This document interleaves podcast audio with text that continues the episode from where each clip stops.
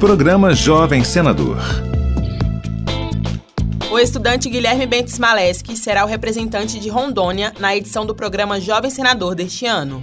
Com o objetivo de falar sobre a desigualdade social na representação política, Guilherme destacou em sua redação aspectos que explicam o motivo das políticas públicas e das leis serem historicamente direcionadas, segundo ele, às classes privilegiadas. O objetivo principal era levar o leitor à reflexão de que o pequeno engajamento popular no âmbito administrativo deixava que os políticos pudessem, por exemplo, criar leis que beneficiassem somente eles e não a população em geral. Destaquei a necessidade da participação política de todas as classes sociais. Acompanhe todos os detalhes do programa Jovem Senador no site senado.leg.br barra Jovem Senador.